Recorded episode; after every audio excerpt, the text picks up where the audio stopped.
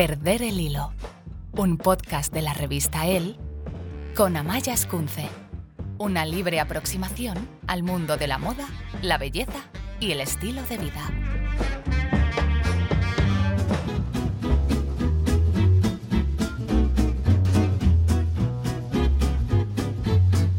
Dicen que nos vestimos o para encajar o para destacar. Unas veces queremos formar parte de un grupo, de una tribu o incluso de un movimiento político. Otras veces solo queremos que nos quieran, gustar a los demás. Dice Miucha Prada que lo que vistes es cómo te presentas al mundo, especialmente hoy cuando los contactos humanos son tan rápidos. La moda es un lenguaje de comunicación instantáneo. Hoy, en Perder el Hilo, hablamos sobre la importancia de lo que llevamos puesto e intentamos descubrir para quién nos vestimos.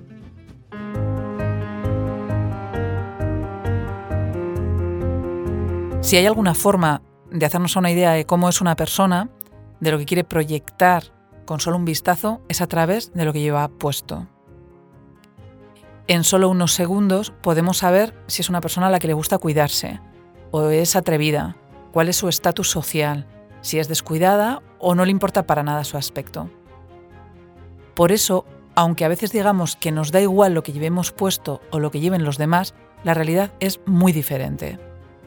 Así lo explica la experta en imagen personal, consultora de moda y coach de celebrities, Piluca Echegaray. Para generar una sensación sobre la persona que tenemos delante, para hacer un dibujo de quien tenemos delante, el ser humano necesita quien dice 7 segundos, hay quien dice 20 segundos. Cualquiera de los dos casos es, son segundos, es muy poco tiempo. En 20 segundos, cojamos el plazo largo, no da tiempo a explicar apenas nada. Tú vas a creerte lo que tú veas. El ser humano se cree a las conclusiones a las que él llega, no lo que le cuentan.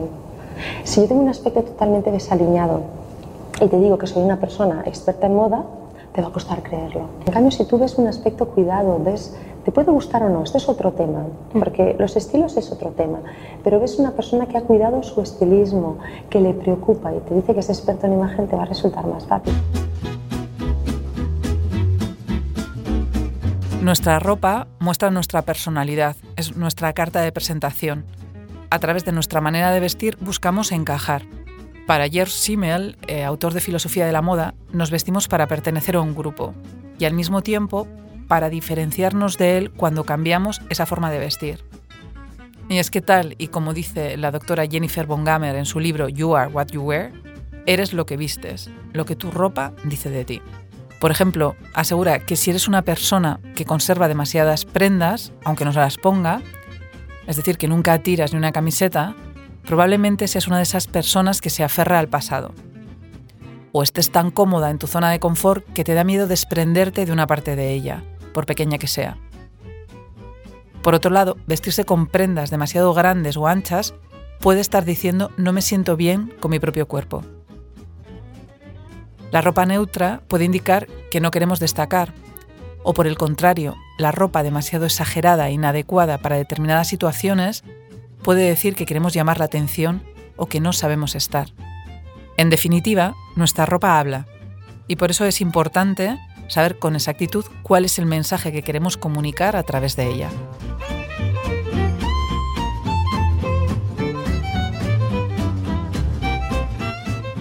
Pero muchos de estos estereotipos están cambiando. Así lo explica Álvaro Fernández Espina, periodista y experto en moda.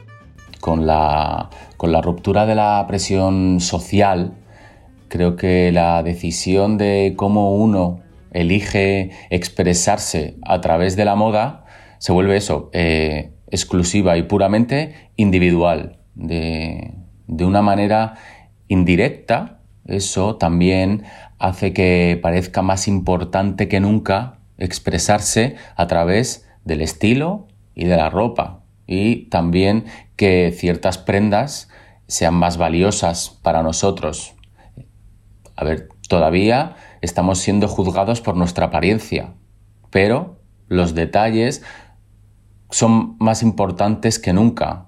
Es decir, eh, de qué material está hecha la ropa que llevas, cómo te queda, obviamente. Esos aspectos han ganado más importancia eh, y es posible que la ropa ya no revele necesariamente el estatus social de alguien, como hacía hasta hace unos años. Yo creo que sí que puede mostrar, en realidad, si alguien es creativo, eh, puede insinuar una visión del mundo más liberal, más conservadora, etc.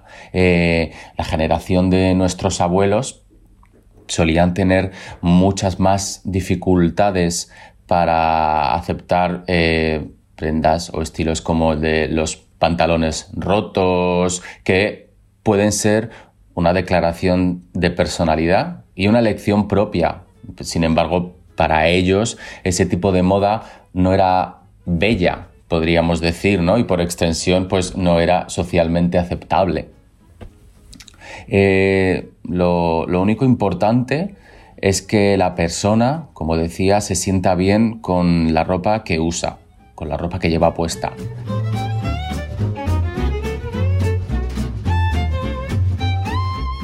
Vestirse también es una cuestión de principios o de coherencia. ¿Te pondrías tacones aunque los odiases? ¿Llevarías un bolso solo porque es la última tendencia, pese a que no te guste nada?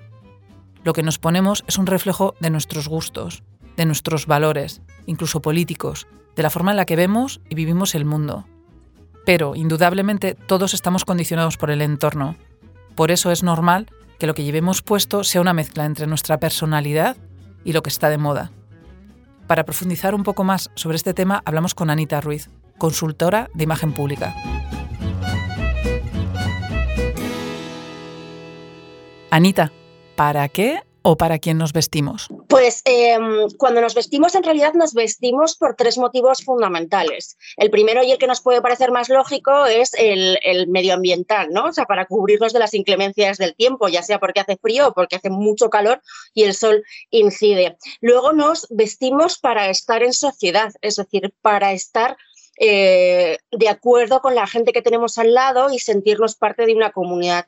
Y luego cierto tipo de gente se viste precisamente para destacar dentro de esa comunidad, es decir, para eh, ser diferentes y por tanto, eh, de alguna manera, líderes de opinión, aunque sea en el lenguaje de la ropa. ¿La gente que no sigue las tendencias también está contando algo? ¿Tiene un discurso? Sí, de hecho, toda esa gente eh, que dice que no le influyen las tendencias, al final son la gente que más se deja llevar un poco por la corriente y por lo cual, aunque lleguen tarde, llegan a las tendencias mayoritarias, ¿no? Eh, hemos escuchado una y mil veces el monólogo famoso del azul celulio del diablo se viste de Prada, que nos sirve muchas veces en clase para explicarle a los generalistas en qué consiste el, llegar a las, a las tendencias, aunque sea tarde. Eh, cuando hablamos de, no interesarme la moda, de no interesarme la ropa, no ver, no ver revistas o Instagrams relacionados con esto, en realidad lo que estás diciendo es que no quieres controlar los inputs que te llevan del mundo de la moda. Entonces terminas generando pues eh, un estilo que está mucho más mediatizado por el exterior de lo que podríamos llegar a pensar, ¿no? Porque es imposible no tener influencias de, lo que se lleva o de, lo que gusta a la sociedad. Bueno, no sé, igual si te, si te vas a un monasterio sí, pero con una vida normal, es, ¿siempre tienes esos inputs? Es absolutamente imposible, incluso en el ejemplo que me decías de vivir en un monasterio, ¿no? O sea, si tú te retiras a un monasterio durante una temporada, que ahora se puede hacer, esto que te dejan ir, te van a hacer vestirte como se visten los monjes o de una manera eh, más recatada o, más especial, ¿no?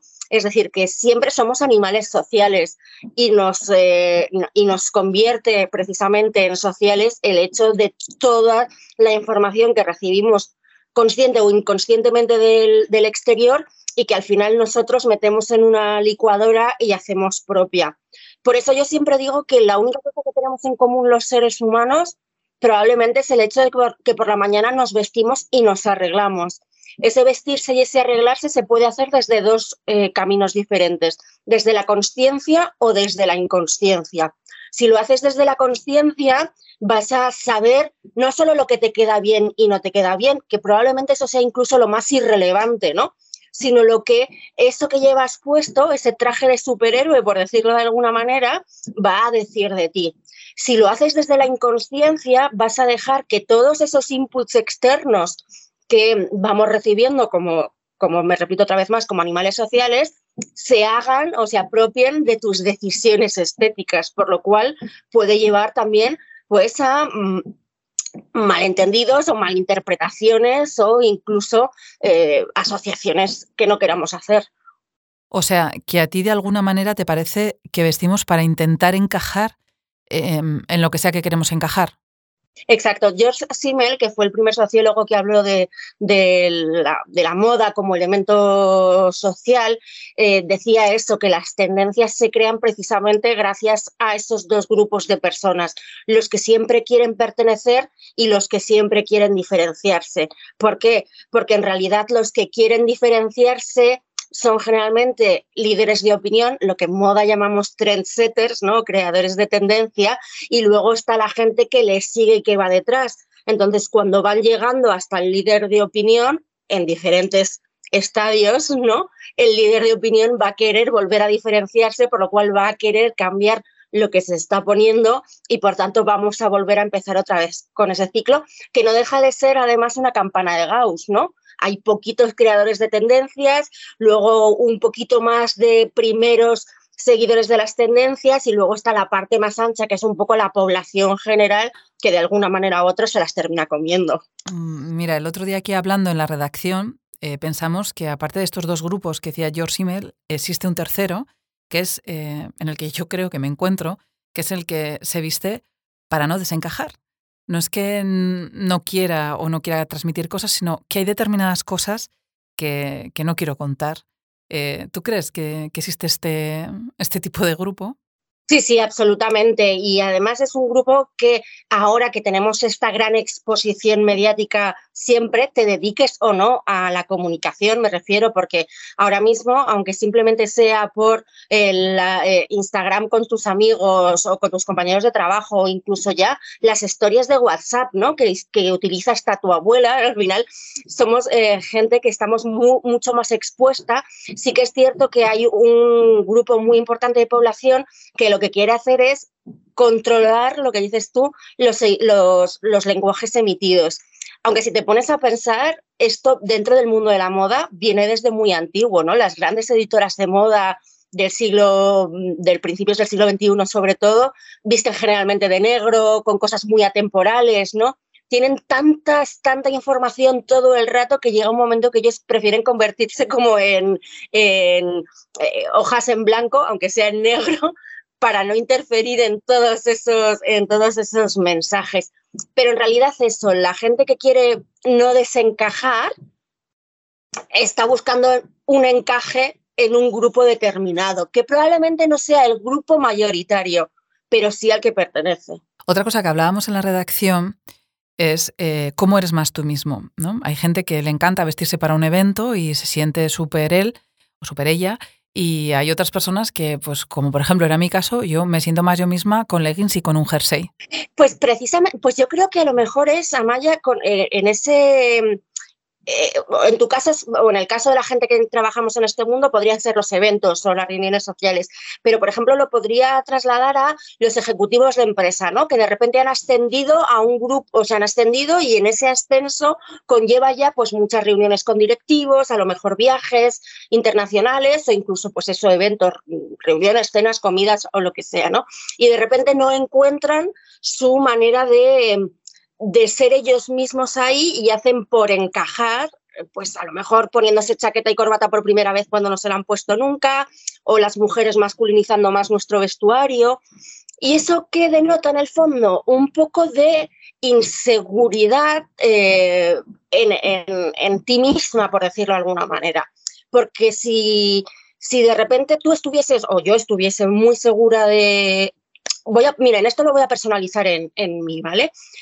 Cuando yo, llevo muchos años dedicándome a esto y durante una temporada me dio la sensación de que la gente tenía muchas expectativas puestas en mi, en mi estética personal, cuando yo en realidad soy bastante de camisa holgada, un vaquero, es decir, no, no, no tiendo como a arreglarme en exceso, ¿no? El volver a encontrarme ahí, he llegado cuando ya tengo como la solidez en el trabajo en el que no necesito encajar estéticamente, porque mi estética forma parte de mi, de mi, de, mi ser, ¿no? O sea, y de mi hacer también. Entonces, a lo mejor si tú o cualquiera de tus compañeras o el directivo de empresa que ha llegado a ese punto estuviese muy seguro y de repente deciese, es que yo a partir de ahora voy a decidir ir a todas las fiestas a las que me inviten con un legging de lentejuelas y un blusón negro porque es mi uniforme, me encanta y es lo que me pongo y esto soy yo. Ahora, eso requiere una autoestima y un que me da igual lo que digan los demás, que es muy complicado de alcanzar. Yo, sí, por ejemplo, para mí ha sido una auténtica batalla ganada que me dejé de importar repetir o no repetir cosas. O sea, con la de eventos que tengo, el tener que andar pensando si me lo he puesto o no me lo he puesto, o sea, esto ha sido una liberación total. Y mm, desde aquí recomiendo que, cuando, te, cuando llegas a ese punto, eh, de verdad que te quitas un montón de quebraderos de cabeza. Otra cosa de las que hablábamos en la redacción es este conflicto que ha habido, sobre todo en la literatura, incluso en las series, ¿no? De para qué se visten las mujeres, se visten para gustar a los hombres y por qué la ropa que nos gusta a las mujeres, a los hombres muchas veces no les gusta, pues como el caso de Carrie Bradshaw, Leandre Medine. Pues a ver, yo creo que lo primero, casi siempre nosotros nos vestimos, aunque también desde la inconsciencia, para gustarnos a nosotros mismos, en el sentido de, em, es muy complicado si cuando tú te miras al espejo no te ves bien, que las actividades que tienes que acometer con ese look vayan a salir en consonancia, porque no vas a tener seguridad en ti, por tanto no vas a tener seguridad en lo que hagas, ¿no? Entonces, sí que es cierto que todo esto que decimos de que Cardi Bradshaw es un icono de moda para nosotras, pero que a ellos no les gusta, ¿no? O Leandra Medine, em, en realidad puede no gustarles a ellos estéticamente, es decir, oye, esa falda es un horror o cómo te puedes combinar zapatos con calcetines blancos, por poner un ejemplo de ahora, pero estoy convencida que si la persona, bueno, no estoy convencida, ¿no? Y está demostrado que si la persona que se pone todo eso, que puede ser eh, no, no, aparentemente destinado para gustar al sexo contrario o a la persona a la, que, que quieres gustarle, la seguridad que te infiere en ti el verte bien va a generar mucho más sex appeal que el hecho de mm, llevar a lo mejor el típico look que decimos que, gusta al hombre clásico. Más escote, un poquito de encaje, cosas como muy obvias, ¿no? Si te pones eso, ¿qué es lo que le va a gustar al otro? Pero tú vas a estar todo el rato subiéndote el escote, em, tapándote el encaje o haciendo lo que sea, la transmisión social es mucho más complicada, por lo cual al final, como digo yo, el, vestir para gustar a los demás solo se consigue si tú te gustas a ti mismo. Y bueno, ya para terminar, ¿para ti hay alguna prenda que comunique mucho? O sea, tú me ves por la calle y en función de esa prenda, tú crees que sabes un montón de mí. hablabas del traje, pero quizás es algo muy obvio, ¿no? Hay algo que tú consideres que realmente cuenta una historia completa acerca de la persona que lo lleva. Pues, eh, por ejemplo, me parece que tienen muchísima fuerza el tipo de vaqueros que se lleva.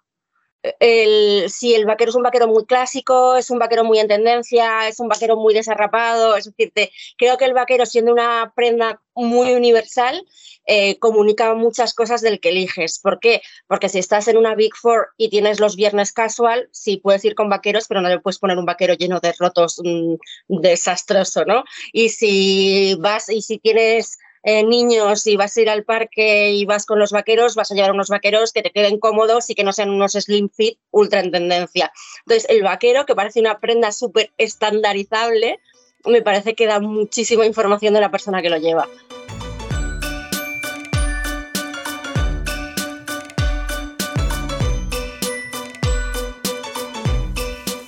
Nuestra forma de vestir también es un reflejo del estado de ánimo, no solo de lo que queramos contar. A veces tiene una parte inconsciente. Abres tu armario y coges justo esa prenda enorme porque estás depre y que te tape y de color oscuro. Pero como te vistes no solo tiene el poder de definir tu estado anímico, sino que también es capaz de cambiarlo. Por eso todos tenemos en el armario alguna prenda que acaba convirtiéndose en una especie de amuleto. Pueden ser unos vaqueros que nos sientan bien y son cómodos, o un bolso, unos zapatos ese algo que nos aporta un extra de confianza. Seguramente, por muy mal día que tengas, esa sola prenda puede conseguir que te sientas mejor. Para la artista visual, María Ravendran, cómo te vistes es exactamente cómo te perciben. Dejé de gastar todo mi dinero en vaqueros ajustados y sudaderas. Y me dije, María, intenta algo interesante, algo diferente. Llegué al punto en que me divertía tanto vistiéndome que muchos lunes por la mañana, cuando lo último que quería hacer era levantarme de la cama para ir a las clases de cálculo que empezaban a las 8, me obligaba a hacerlo. Tenía el deber de enseñar a la buena gente de Toronto el fantástico conjunto que había planeado para ese día. Ahora, todas las noches me paro frente a mi armario. Decido qué ponerme y me pregunto, ¿sería feliz si un futuro jefe o un futuro novio me viera con este conjunto? Pero esa idea, ese sentimiento, se basa en algo que todos conocemos íntimamente. Todos sabemos que la forma de vestir influye en cómo te perciben los demás.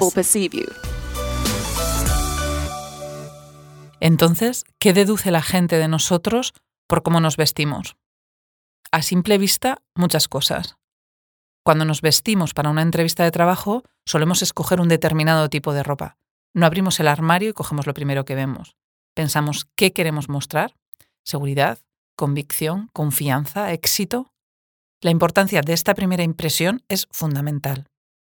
Lo que llevas puesto da pistas de si eres una persona atrevida, aventurera, confiable o, por ejemplo, si rechazas determinadas marcas o las aceptas, también estás diciendo que estás a favor o en contra de las pieles animales.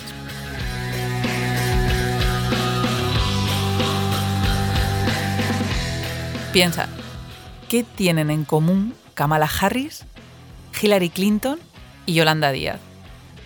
A primera vista, poco además de la política. Sin embargo, hay algo que las ha unido y es precisamente una prenda, es concretamente un icónico traje de chaqueta blanco. Una elección que poco tiene de casual. Y es que esta prenda es un homenaje a las primeras sufragistas y es toda una declaración de empoderamiento y de feminismo. La diseñadora, activista y empresaria británica Vivienne Westwood dijo una vez, Tengo razones para hacer lo que hago. Soy una persona muy política y realmente creo que si te pones esta ropa parecerás una persona muy poderosa e influyente. Para comprender mejor la estrecha relación que hay entre la moda y la política, hablamos con Patricia Centeno, experta en comunicación política no verbal y autora de Política y Moda, la imagen del poder. Patricia, ¿por qué nos importa tanto la ropa de los políticos? Bueno, nos importa porque al final el 87% de la información nos llega por el canal visual y entonces, aunque siempre se ha considerado que todo lo relacionado con la estética era una cosa muy superflua y muy trivial, sobre todo cuando te adentras en un mundo que se supone tan serio como la política, pues entonces todas estas consideraciones parecía que no tuvieran importancia, pero realmente la tienen. ¿no? Eh, más de la mitad del mensaje que transmitimos tienen que ver con la comunicación no verbal. Y aquí, además del lenguaje corporal, entra, por supuesto, la estética, la indumentaria y, las puestas en escena. Estas semanas, eh, hace poco había un revuelo porque a Yone Belarra, la ministra de Derechos Sociales y Agenda 2030 del Gobierno de España, se le marcaban los pezones en una camiseta. ¿Por qué seguimos teniendo tantos problemas con los pezones? Pues porque seguimos siendo víctimas de, miradas eh, eh, educadas para escandalizarnos con, fines concretos, ¿no? Y sobre todo son las religiones monoteístas las que consiguieron pues presentarnos al cuerpo y todo lo relacionado con el cuerpo, también a la ropa, como algo pecaminoso, sobre todo si se relacionaba con, con, la mujer. Entonces, cualquier parte de la anatomía femenina puede ser susceptible a que según los caprichos de la época o del lugar, eh, pues eso pueda ser considerado un, escándalo. ¿no? Pasa en Irán con el cabello de las mujeres y, bueno, y puede pasar puntualmente aquí en España con que se nos marque un pezón. ¿Y qué pasa con todas esas personas que dicen que ellos no siguen tendencias y que les da igual lo que llevan puesto? ¿También cuentan algo? O sea, ¿lo cuentan por omisión o no?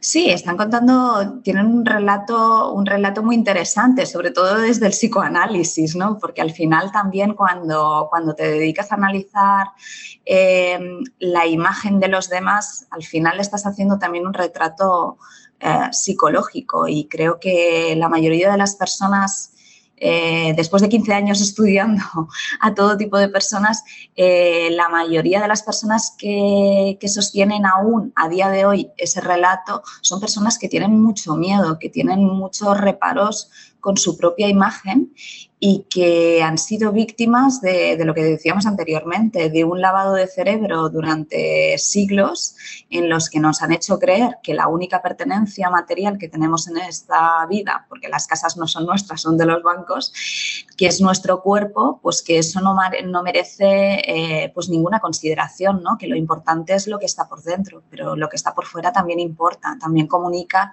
también transmite y no solo a los demás, sino que yo creo que lo más importante de nuestra imagen es lo que nos aporta y lo que nos transmite a nosotros mismos. ¿Vestimos para encajar o para destacar? Pues vestimos para ambas cosas, es decir, la ropa nos sirve para identificarnos como grupo, es algo que hacemos, eh, empezamos a hacer en, la adolescencia, ¿no? Es aquello de preguntarle a tus amigas o intentar encajar dentro de un grupo a través de una estética, de unos gustos eh, estéticos a través de la música, del ocio, eh, de múltiples gustos. Y después pues también nos gusta, aparte de identificarnos y formar y pertenecer a un grupo, también nos gusta diferenciarnos de los otros grupos. Entonces, aquí se produce como, una especie de, de, contradicción, ¿no? Porque por una parte necesitamos la indumentaria para sentirnos incluidos eh, y por otra, pues también nos, nos apetece y nos resulta tan atractiva porque porque nos diferencia de los demás. Y yo creo que, deberíamos empezar a, a, intentar reconciliarnos también con las diferencias, que las diferencias tampoco son tan malas. Y, en política, ¿qué es lo que la gente quiere transmitir lo primero? Me imagino que dependerá también un poco de, de cada político, pero ¿tienen algunas cosas en común? Sí, eh, de hecho, la imagen, cuando se construye la imagen de un político, ah, se basa en, equilibrar tres cualidades, que son, como decías, eh, la seriedad, la seguridad y después la proximidad. Este tipo de imagen recogía un perfil de liderazgo, eh, digamos, heteropatriarcal. Entonces, eh, por una razón muy simple, ¿eh? porque tanto la seguridad como la seriedad se han asociado culturalmente siempre a cualidades que van asociadas a lo masculino. Seguridad tiene que ver con la fuerza y normalmente con la fuerza física. Es cierto que, habrán excepciones, pero en general los hombres tienen mucha más fuerza, nosotras tenemos más resistencia, pero ellos tienen más fuerza. Y después la seriedad tiene que ver con, eh, con, la experimentación, ¿no? con, con seres experimentados, maduros y la madurez también a la mujer, eh, bueno, pues es una cualidad que ha quedado un poco relegada, sobre todo porque ahora empezamos a, poder tener arrugas ¿no? y a permitirnos las canas, y etcétera, etcétera, pero siempre hemos hablado del hombre maduro, en cambio de la mujer madura es algo como que nos cuesta eh, visualizar. Entonces, la única cualidad que le quedaba a las mujeres para poder encajar dentro de esta imagen de poder, de liderazgo o de político era a través de la proximidad. De hecho, los, líderes masculinos lo que hacían era cuando tenían un momento de crisis en su popularidad, pues iban a buscar a la primera dama, a su pareja, o después pasaron a acompañarse por niños, cosa que le, iba muy, le funcionaba muy bien a Barack Obama, pero a otros políticos no, y se les ponían a llorar y entonces lo dejaron. Y ahora cuando venga la campaña electoral, ¿no? que ya estamos inmersos, pues veremos a un montón de políticos acariciando animalitos, ¿no? porque es una forma de canalizar eh, sus emociones y de intentar empatizar con, con la sociedad. Pero por suerte esta imagen de liderazgo que excluye o que excluía tantísimo a las mujeres, está cambiando y está variando. Y ahora se busca otro tipo de imagen y otro tipo de cualidades. ¿Hay algo que esté prohibido ponerte en política? ¿Algo que, no te debas poner nunca? Sí, lo que está prohibido en política es la incongruencia. La incongruencia, es decir, estar diciendo una cosa con tu mensaje hablado, con tu discurso y estar proyectando lo contrario.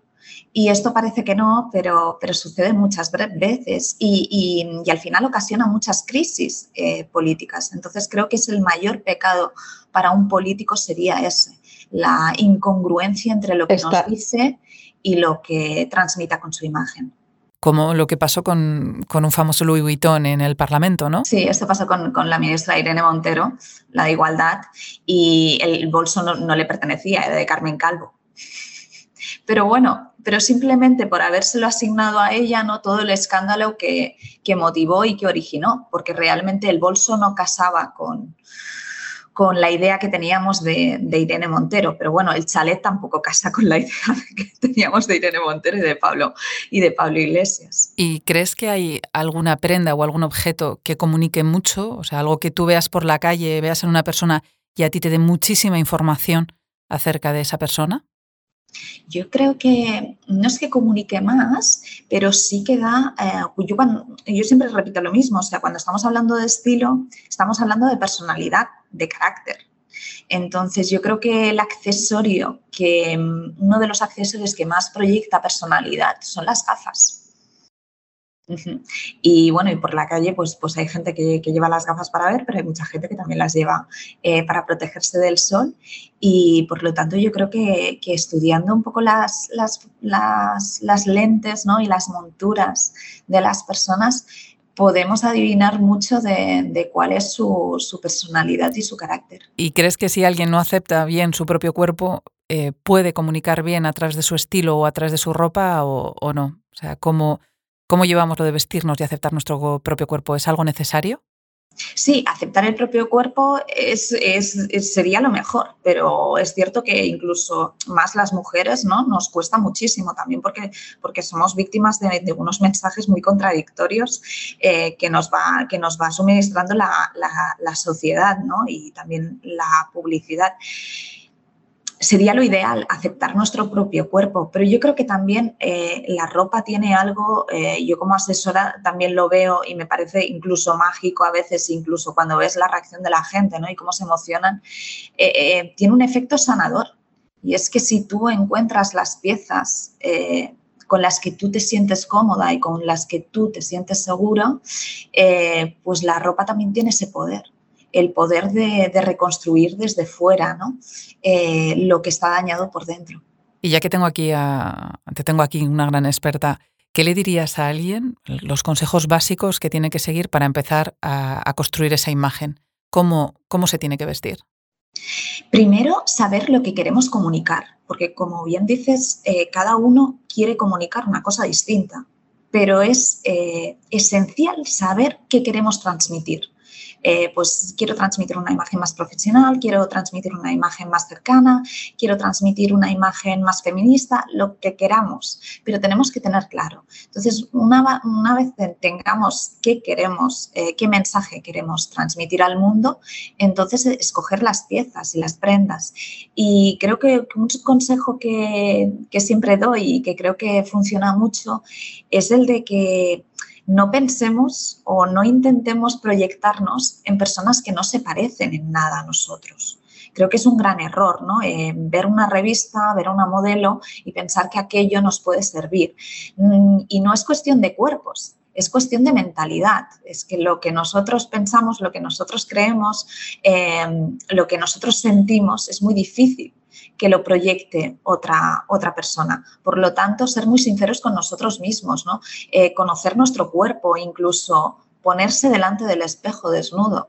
Y hay veces que el, espejo te devuelve una imagen muy cruel, pero no cruel de nuestro cuerpo, sino de lo que pensamos y de los juicios que le hacemos a nuestro, a nuestro cuerpo. Reconciliarnos con esa imagen que nos devuelve el espejo creo que también, también es básico. Y ya para terminar, ¿tú ¿Para quién te vistes tú? Pues yo me he visto para mí misma y es una cosa que siempre había defendido y que siempre habían puesto en entredicho muchas de las personas em, que, de las que me rodeo, ah, pero llegó la pandemia y durante la pandemia tuve que estar un buen tiempo sola y yo era de las que todos los días por la mañana me arreglaba, me vestía, me maquillaba y era para mí. Entonces, el poder, el poder de la imagen, ¿no? Incluso en los Estados Unidos, eh, en los juicios, porque se seguían celebrando juicios, pero de forma telemática, pidieron un estudio, un informe, porque había muchos abogados y muchos testigos que aparecían en pijama en este tipo de, de, reuniones telemáticas. Y entonces pidieron un informe a psicólogos, sociólogos, en los que se demostrara que la imagen era muy importante.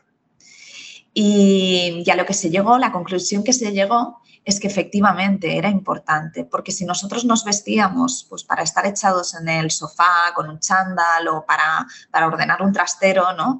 con ropa informal o nos quedábamos en pijama, el cerebro no trabajaba del mismo modo. Entonces era importante y de hecho muchos gobiernos empezaron aquellos mensajes no solo de higiene, sino también de que la gente eh, se arreglara como si fuera a trabajar, porque eso hacía activar el cerebro. Por lo tanto, hay que, hay que pensar qué vestimos y hay que vestir lo que pensemos.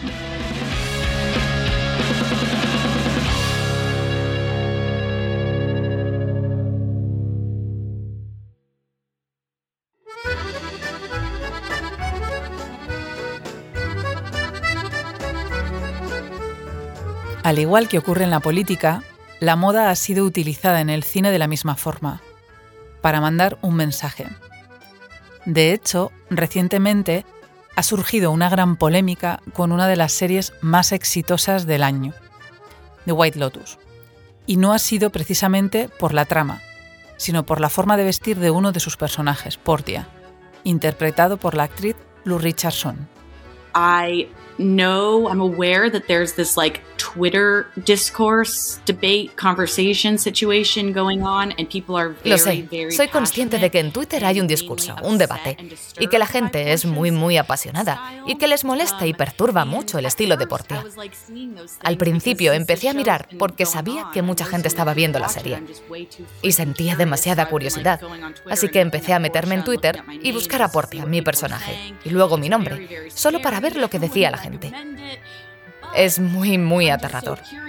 Yo no lo recomendaría, pero soy tan curiosa que seguí buscando. Y entonces vi todo el odio que estaba recibiendo Portia. Al principio yo estaba realmente dolida y triste, la verdad. Pero entonces pensé, no, esto es realmente divertido, porque el objetivo de un programa como este es hacer que la gente hable.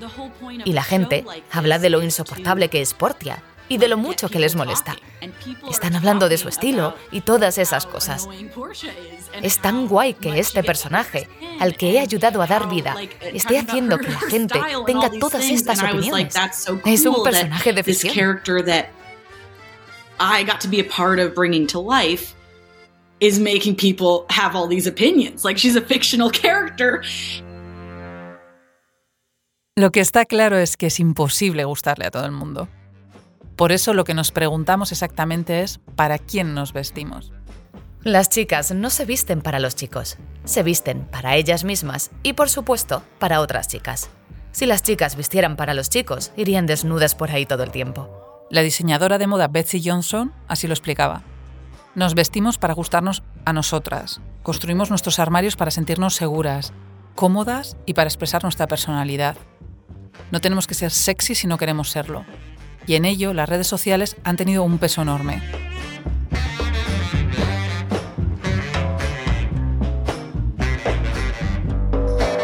La moda es tratar de vestirse con respecto a lo que está de moda, a las tendencias, mientras que el estilo trata más de ser tú mismo.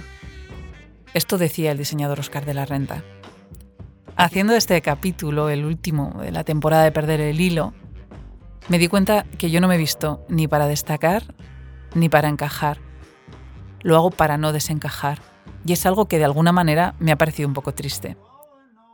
Esta es una de las cosas que he aprendido sobre mí misma haciendo este podcast y charlando con tanta gente entusiasta de lo que hace. Espero que también hayáis descubierto algo que no sabíais sobre el mundo. Ha sido un placer perder el hilo con todos vosotros. Perder el hilo, un podcast de la revista El con Amaya Escunce.